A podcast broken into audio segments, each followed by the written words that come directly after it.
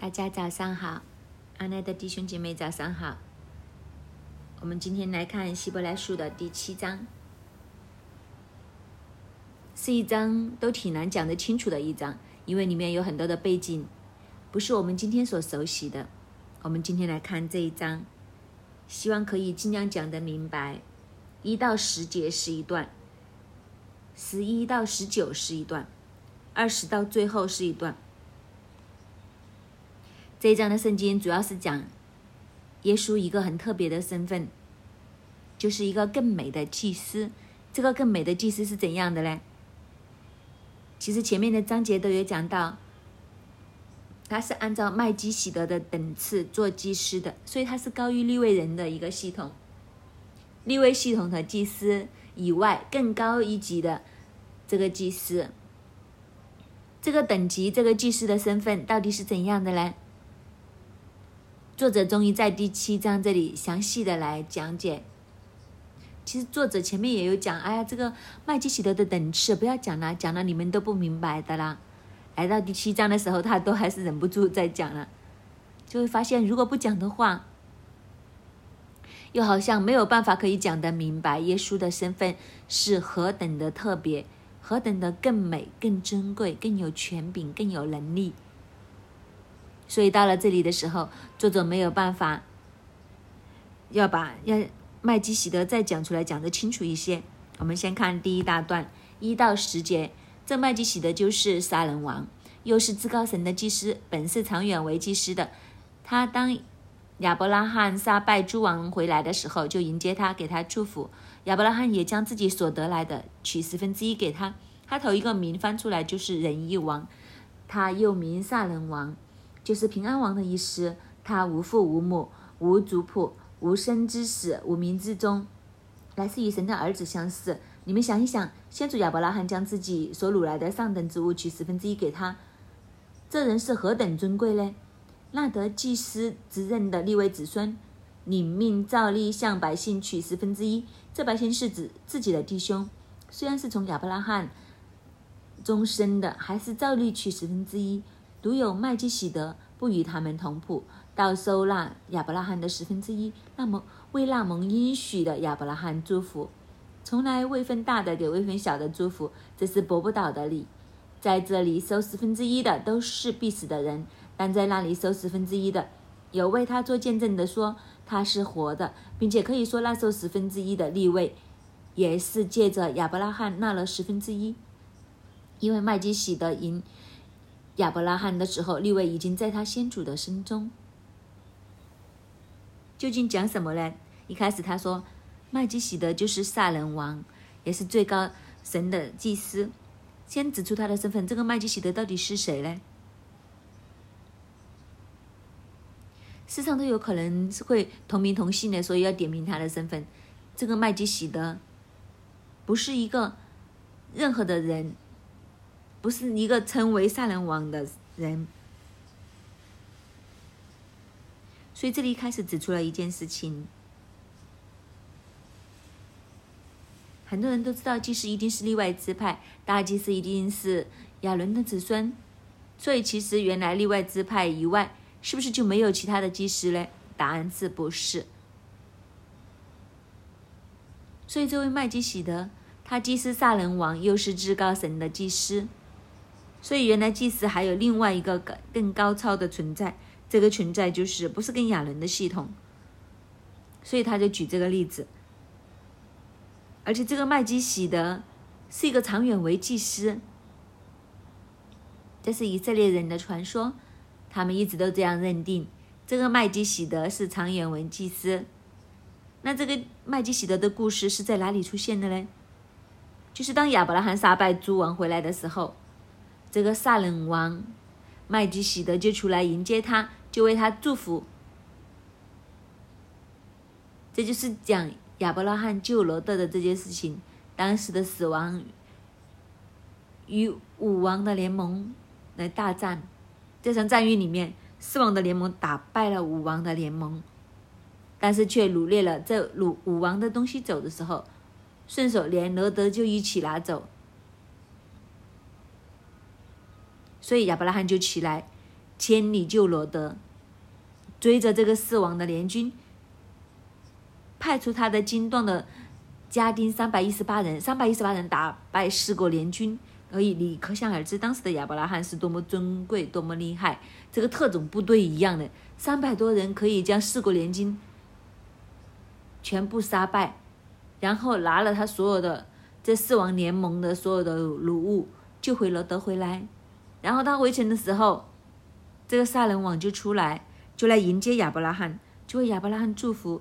亚伯拉罕就将他在四王手上抢夺回来的。这么大量的财物的十分之一就献给麦基喜的作为礼物，所以就是讲的这件事情。亚伯拉罕杀败诸王，就是讲那四王回来的时候，亚伯拉罕就出来为他祝福，亚伯拉罕就献十分之一。所以他这里就说，这个麦基喜德究竟是谁呢？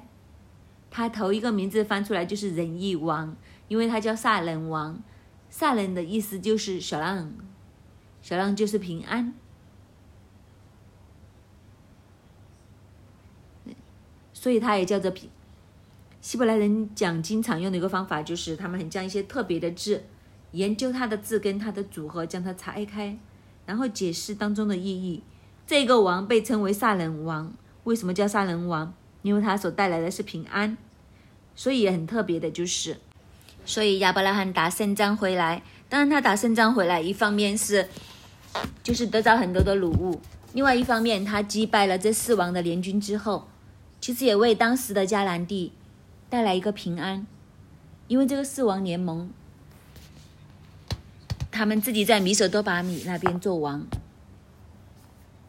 他们就很远的水路来到迦南地，来击败这五王联军，来抢夺他们的东西。当亚伯拉罕这样打败他们之后。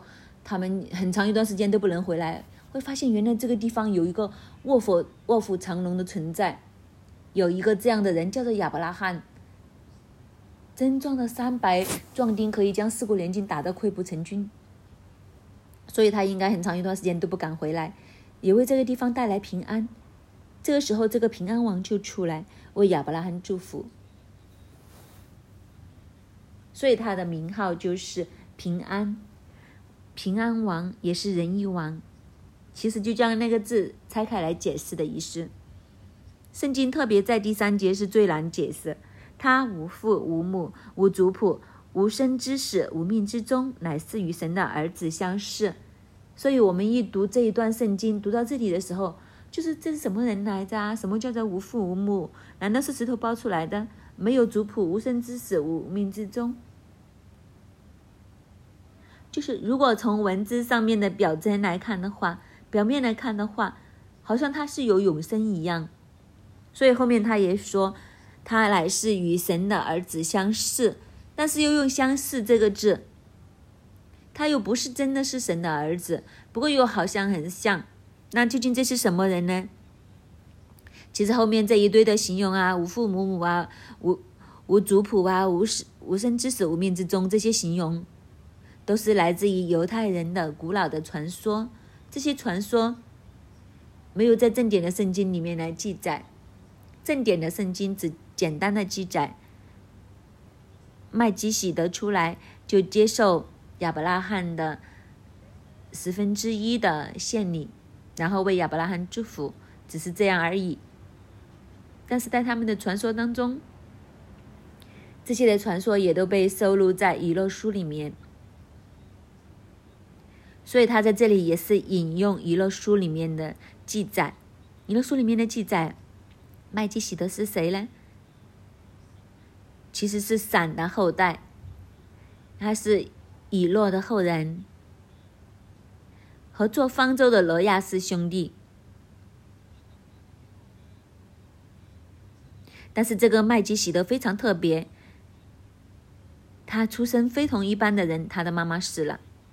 但是他竟然在妈妈死了之后，在妈妈的尸身里面，竟然可以存活，然后出生，所以他无父无母，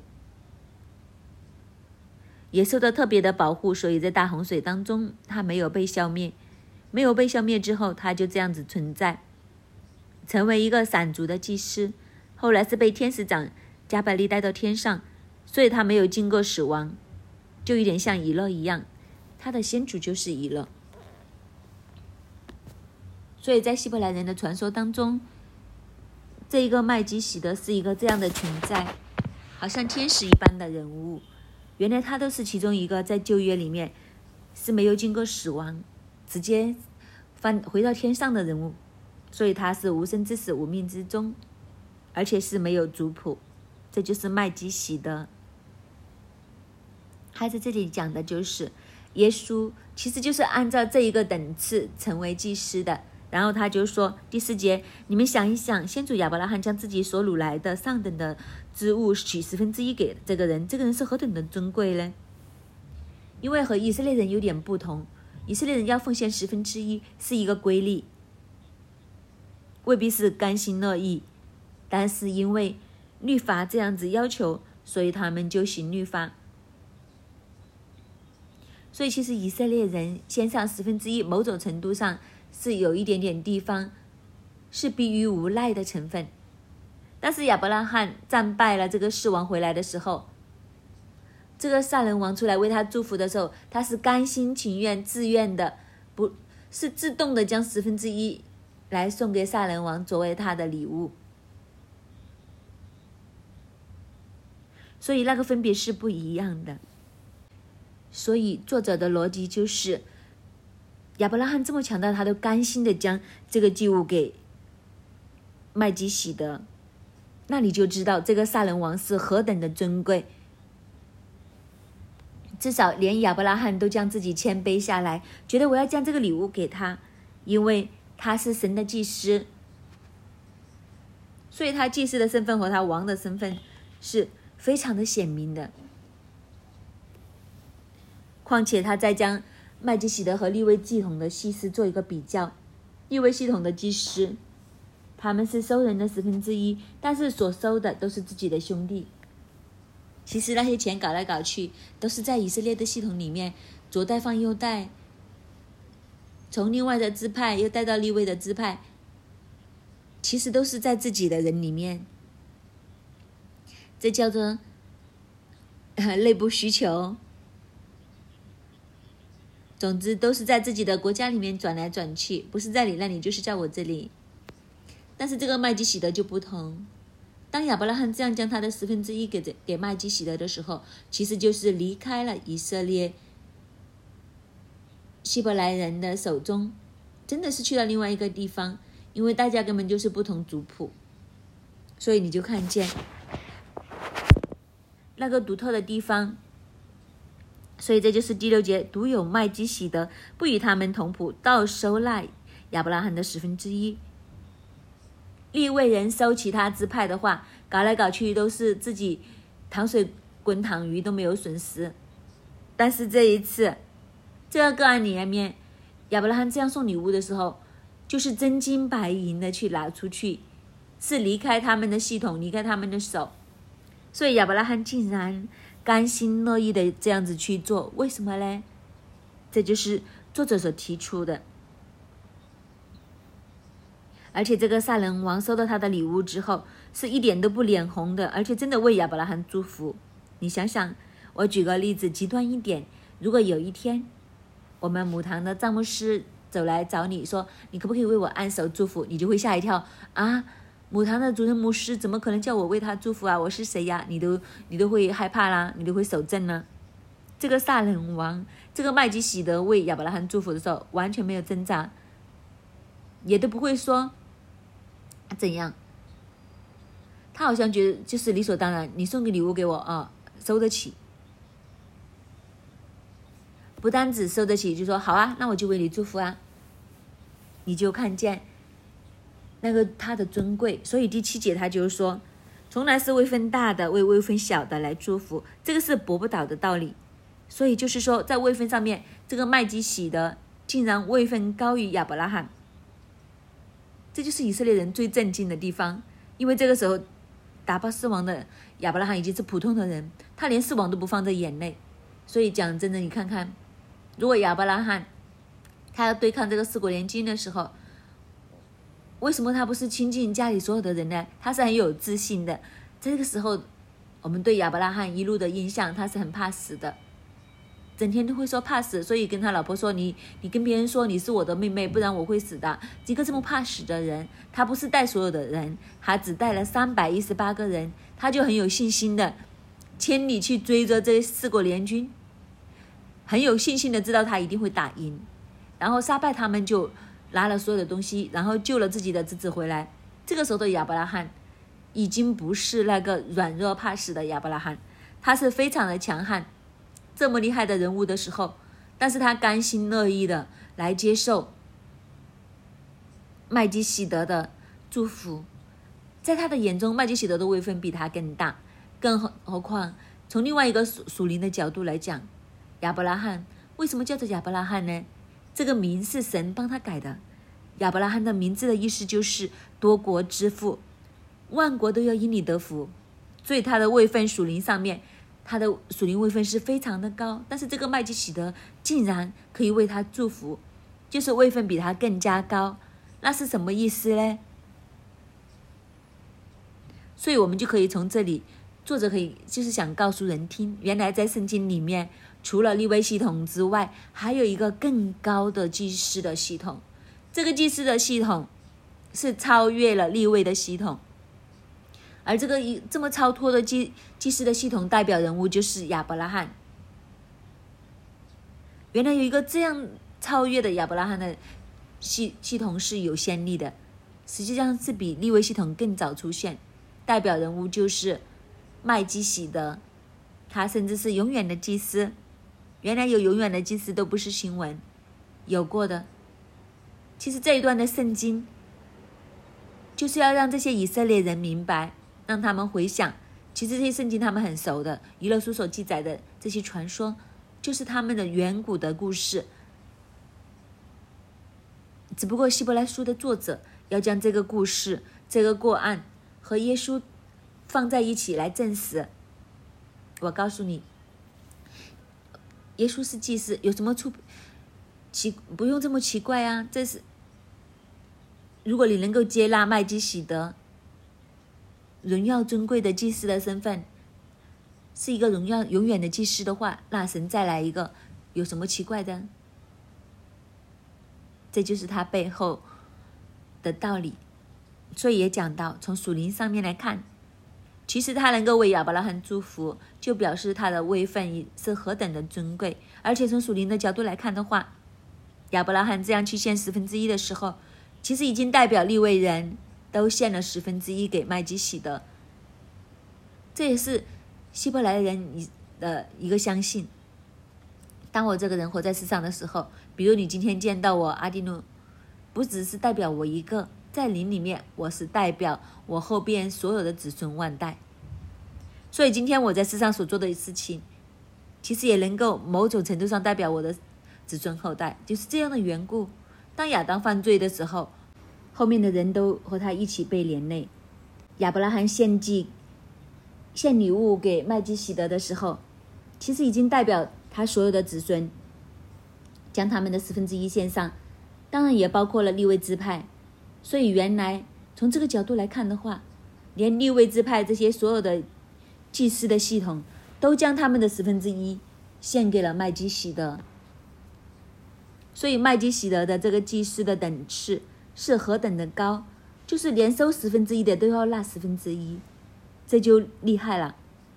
如果我收你们的税，那我是很厉害啦。但是如果我收完你的税，我都还要有一个地方我要献上我自己的那一份的话，那就是代表那一个比我更厉害。这就是那个逻辑。其实这一大段讲这么多的，作者只有一个目的，就是告诉我们有一个更高等次的祭司。我们再看下去，他再发展下去，十一到十八节。从前百姓在立位人、祭司指认以下受律法，倘若借着这指认能得以完全，又何用另外兴起一位祭司，照麦基喜德的等次，不照亚伦的等次呢？祭司的指认既已更改，律法也必须更改。因为这话所指的人本属别的支派，那支派从来没有人一人侍候祭坛。我们的主分明是从犹大出来的，但这支派摩西并没有提到祭司。倘若照麦基喜德的样式，另外兴起一位祭司来，我的话就更显而易见了。他成为祭司，并不是照属肉体的条例，乃是造无穷之生命的大人，因为有给他做见证的说，你是照着麦基喜德的等次。等次永远为祭司。先前的条例因软弱无益，所以废掉了。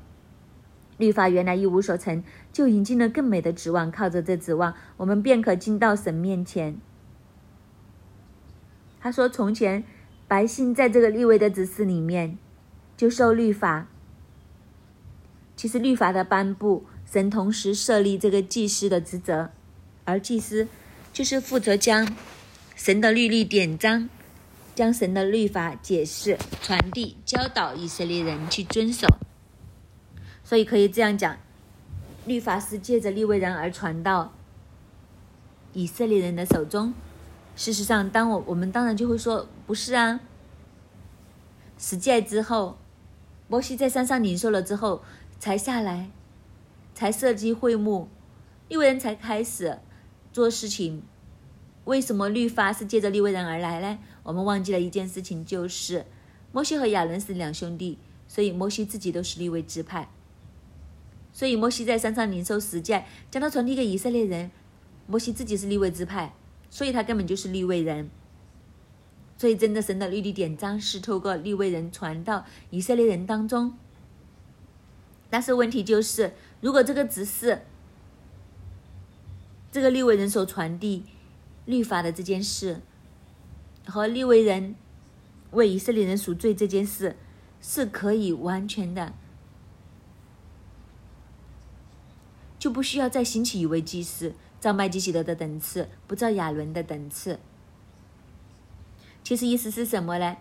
旧约的献祭我们都知道是要无限的循环，是要不断的重复，不断的重复，所以这就是这个问题，它没有一个永久性。所以，如果它的功效是可以到永久的话，就不需要再来一个，就是因为它的功效是暂时性的，所以要有一个更加永久的。这就是作者想指出给我们看的。所以，更加重要的就是，既然祭司的责任已经更改，律法就要更改，因为律法上面规定，只有立位人可以做祭司，只有亚伦的子孙。可以做大祭司，所以这一点就要改了。为什么呢？因为有一个更美的祭司出现。那怎么可以更改这个律法呢？以色列人都觉得是不可以改，除非是神。所以在这里也告诉我们，神要更改这个律法，更改这个律法其实就是更改这个约定。这个约定就是以立位人为祭司。那这个约定一更改的时候，新的约定就会产生。新的约定是什么呢？其实就是更美的新约，这就是我们今天所持守的、所抓住的。其实先前的这个更美的新约，特别在哪里呢？就是有一个更高的祭司设立出来，所以旧的祭司可以废去，将新的代替旧的。这个新的祭司是一个更美的祭司，为什么呢？因为他不是照肉体的条例。来成为祭司，按照肉体来讲，他根本不应该是祭司，因为他不是立位支派。但是他是造什么呢？第十六节，他是造无穷生命的大人成为祭司，所以他更加有能力。他不是靠着肉体来成为祭司，他是靠着无穷生命的大人成为祭司的。后面会讲什么叫做无穷生命的大人。当然，今天我们就知道，这个无穷生命的大人是圣灵复活的大人。从来没有一个祭司从死里复活、战胜死亡的，没有，唯独是耶稣。所以他是一个更美的祭司，因为他胜过死亡，无穷生命的能力在他的里面，他就是按照这个无穷生命的能力而成为永久的祭司的这一位，而且是有见证讲，你是照麦基喜德的等次，永远为祭司。他是神亲自设立的先前的条例，因为软弱而无益。这个软弱的原因呢，后面会讲得更清楚。先前的条例其实有所不足的地方，后面更新的这个更美的约、更美的祭司补了这个软弱和不足，所以能够成就的是一个更美好的，这就是我们的指望。而这个指望是一个更美的指望。那究竟这个更美的指望是什么呢？我们看二十节到最后就明白。再者，耶稣为祭司，并不是不起势力的。至于那些祭司，原不是起势力的，只有耶稣是起势力的，因为那利他的对他说：“主起了誓，绝不后悔。你是永远为祭司。”祭司起势力的，耶稣就做了更美的之约的中保。那些成为祭司的数目本来多，是因为有始祖。这个不能长久，这位祭司永远长存的，他的祭司指认就长久不能更换。凡靠着他进到神面前的人，他都能拯救到底，因为他是长远活着替他们祈求。像这样圣洁无邪恶、无玷污、远离罪恶的人，高过诸天的大祭司，原是与我们合一的。他不像那些大祭司，每日必为必须先为自己的罪，然后再为百姓的罪献祭，因为他只是。一次献上，将自己献上，就把这次成全了。律法本是立软弱的人为大祭司，但在律法以后启示的话，是立儿子为大祭司，乃是成全到永远的。他说：“耶稣这一位的祭司是按照麦基洗德的等次，永远为祭司的。而且耶稣的设立，就是我们刚刚读过，很，并不是其实立的那一堆的。”其实，他和其他的祭司不一样。那个不一样是什么呢？就是其他的祭司的设立是不需要启示的，因为是按照血肉之躯族谱轮下去的。立位支派道理就是你啦，你是立位支派的，到三十岁你就做祭司，其实不需要做任何的特别的动作，就自动的，一代传一代，一代传一代，父传子，子传孙。因为人到三十岁就服侍，但是耶稣的设立就和这些不同，他是不需要启示的。耶稣的大祭司的设立是神启示来设立的，因为我们不是很明白启示就启示啊有什么？因为以前古人或者是以色列人很是很看重启示这件事，只要一些很郑重的事情都要启示，因为我们好像可能。没有什么机会去法庭，因为去法庭，即使在香港的法庭，都沿用这一个这一样的东西，在法庭宣誓是很郑重的。所以你今天见到立法和议员等等，他们都要起誓，他们都要宣誓。因为以前的人，当你一出来宣誓的话，你就知道这件事情是很严肃。宣誓之后所讲的所有的话，都是。可以抓着你来算账的，宣誓之后所讲的话一定要是真的，你最好想清楚。以前是没有法事当生菜的观念，所有宣誓而讲的话都是非常的慎重、非常的认真，是很被重视的。所以从这个角度来看的话，耶稣成为祭司是启示立的，是被比利威系统更加的郑重。更加的有分量，而且启示的是谁呢？是主起了誓，岂不后悔？你是永远为祭司，是神亲自启示立耶稣为祭司。其实主起了誓这一段是引自诗篇一一零的第四节。诗篇一一零的以色列人一早已经确定了这个弥赛亚的诗篇，里面所记载的是指向弥赛亚。所以神启示和弥赛亚讲：你要永远为祭司。骑士去立他为祭司，所以耶稣如果是以赛亚的话，耶稣耶稣就是祭司，这就是更美的祭司，更大的祭司。所以耶稣是启示立的，所以他就成为更美之约的中保。他和其他的祭司不同，其他的祭司有这么有很多，因为他们会死，死了之后就要换人，但是耶稣已经复活，这是无穷生命的能力将他立为祭司，他已经复活，而且是永远活着。那还需不需要换呢？不需要换了，因为没有死，他不会死。所以，我们有耶稣真的不死。这个祭司的责任就是长久、永不更改。凡是靠着他的人，他都可以拯救到底，因为他有永生。所以，这样的更圣洁、更无邪、更无玷污、远离罪、高过诸天的大祭司，原是与我们何以？也就是最适合我们的。我们就是需要这样的祭司，他胜过地上所有的祭司，而且他和地上的祭司最不同的地方就是，暗示耶稣是天上的祭司，因为他是按照麦基洗德的等次。既然你们相信麦基洗德都是从天而来，所以他无命之中也回到天上。耶稣。其实耶稣比麦基洗德更大。用希伯来书的第一章已经讲过了，万有都在他的手中，万有借他而创作，他根本就是神自己的增长，是神的本体，所以他比麦基洗德更加的荣耀。所以有这样的神的儿子作为我们的祭司，我们就真的不需要担心，因为地上的祭司。都要每一天先为自己的罪来献祭，再为别人的罪，因为他自己也有罪。但是这一位的耶稣本来是没罪，他不需要为自己先算赎罪祭，他单单为我们先赎罪祭，而且他是永存的，是神的儿子，自己做祭司的这一份。所以你想想，潮州有人好做官，就是如果我们要去到神的面前，发现神的儿子是我们的代表的话，那就。发我那就不同了。如果你要去找工作，然后你中间有一个介绍人，啊，原来你发现这份工作的介绍人原来是对方老板的儿子，那这份工作是不是十拿九稳？所以就是这样，作者也很有趣，他就告诉我们，因为他是立了儿子为祭司，所以会成全到永远。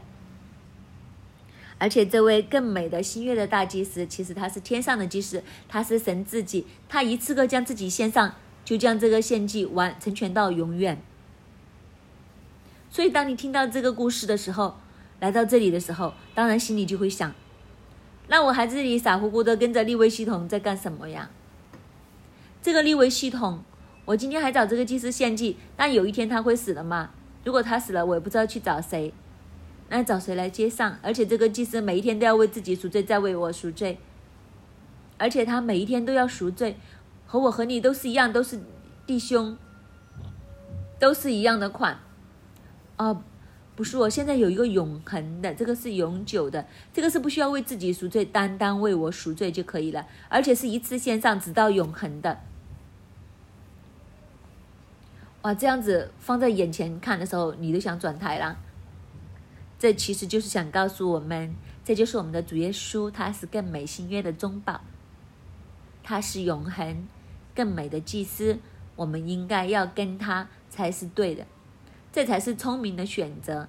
但愿我们今天都领受这样的智慧，在灵里面，我们都要看见，我们这一位的耶稣是更美之约的中保，他是那一个属天、永远的大祭司，所以我们来到他的面前的时候，他。卸去我们的罪，我们的罪就得赦免，直到永远。阿门。主啊，你超乎一切，主啊，你超过一切的国度，主啊，你超过一切的政权。主啊，我们要来高举赞美你。弟兄姐妹，我们这一刻都安静的坐在我们的位置上。今天神透过希伯来书第七章里面，再一次让我们更深的知道，耶稣的名字超乎一切。耶稣超乎一切的大祭司，因为在圣经的里面讲，先前的条例因软弱无力，所以废掉了，就引进了更美的指望。靠这指望，我们本可以进到神的面前。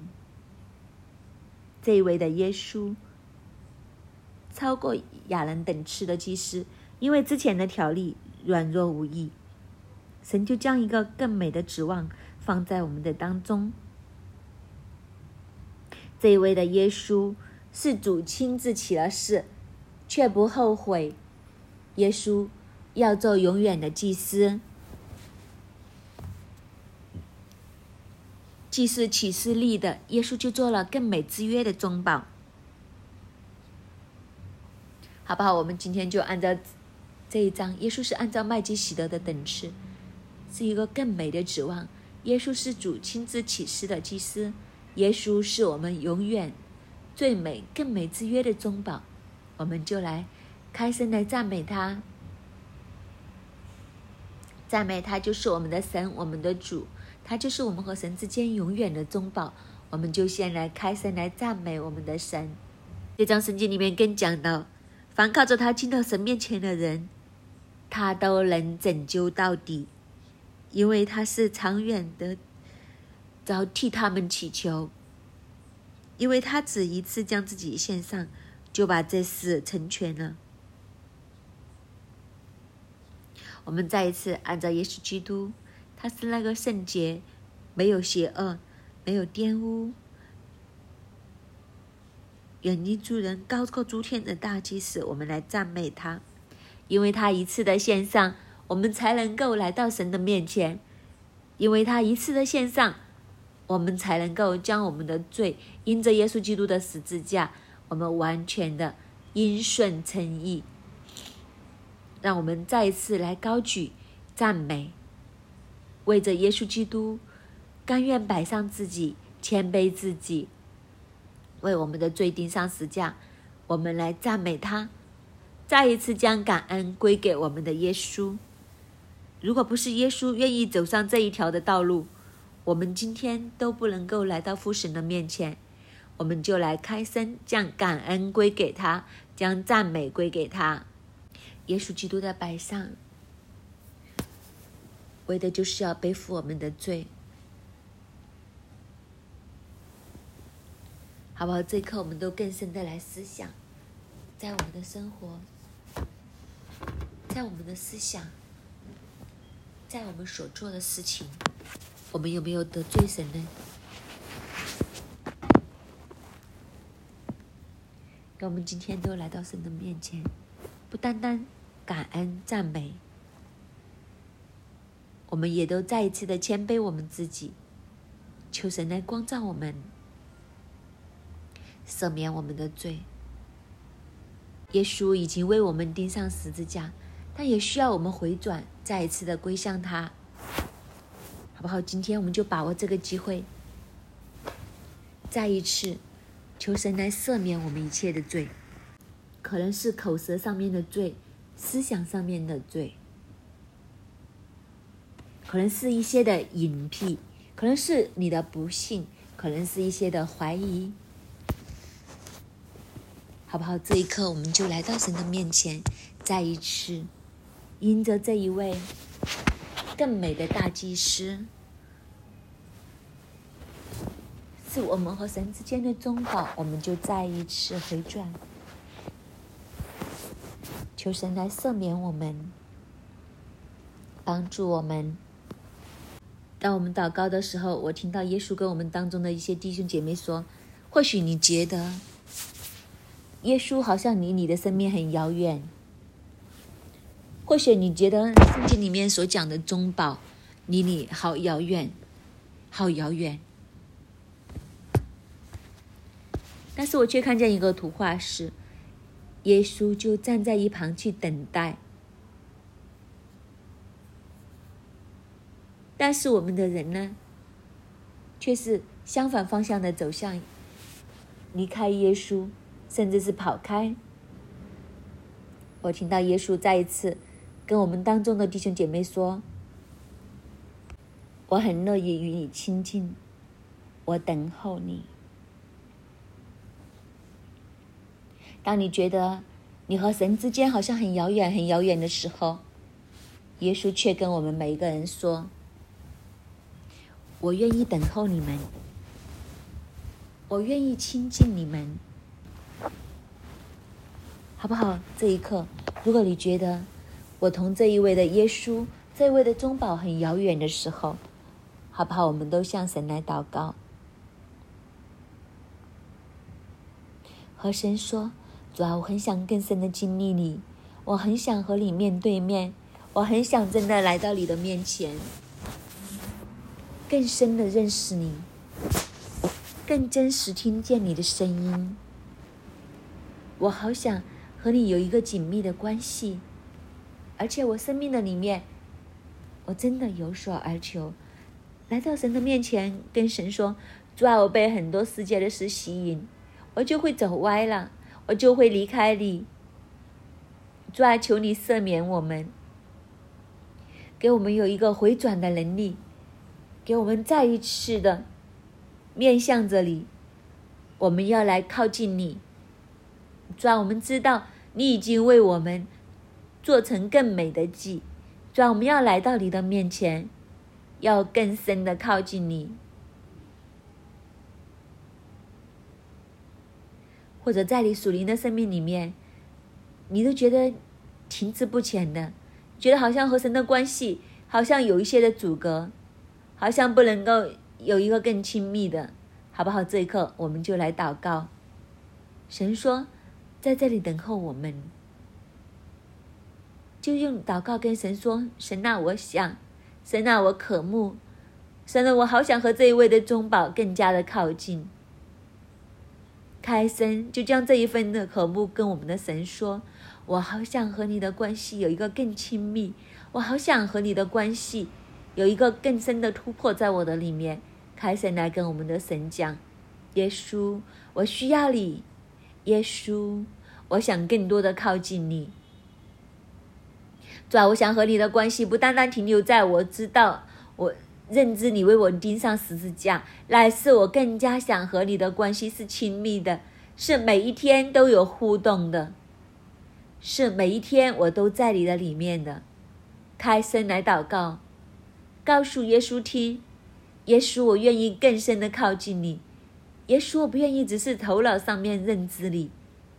主啊，来，我是要在我的生活，在我的生命里面，真实的每一天的见经历里。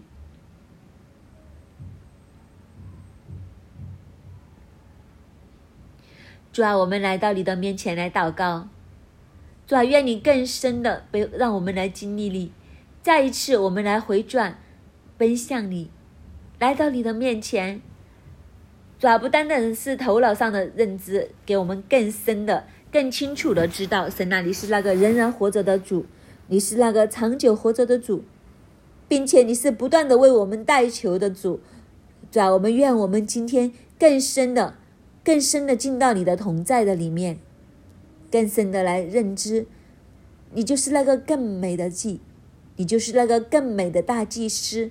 主啊，我们每一天都来到你的面前来亲近你，听你的声音，在你的里面，走在你的心意当中，听我们的祷告，奉主耶稣基督的名而求，阿门。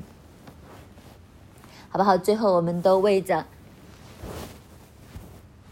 神的这个献上，不单单为我们自己来献上，神的眼光、神的爱、神的救赎，在全地的百姓，好不好？我们最后就一起站立起来，我们都举高我们的手，我们特别为着香港、为着中国、为着全地的华人来祷告，好不好？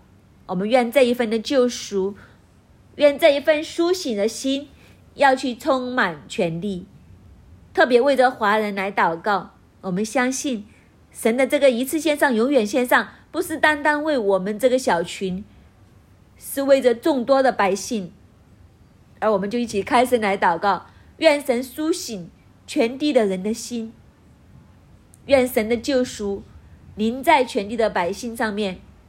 我们就来开声来祷告，求圣灵更大的运行在全地，在末日的里面，神要做大事，神要将复兴。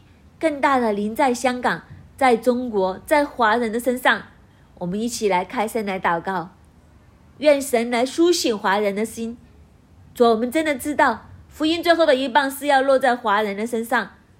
主啊，愿你就兴起更多更多的人，主你看见你自己，神啊，你这一份救赎来感动，让他们都经历到神你自己的那一份的救恩，那一份的盼望，要在我们华人当中。阿爸，愿你亲自来苏醒人心，苏醒人心，让他们真见到神那里就是弥赛亚，唯有耶稣基督，你就是弥赛亚，唯有耶稣基督，你一次的献上，永远的献上，我们能够得着那份永远的救赎。阿爸父，愿你亲自来帮助我们，主，我们愿意见到更多的人要归向你，愿意见到更多人要得着这一份的救赎。主啊，愿你的复兴要在香港，要在中国来兴起。甚至将福音去传回耶路撒冷。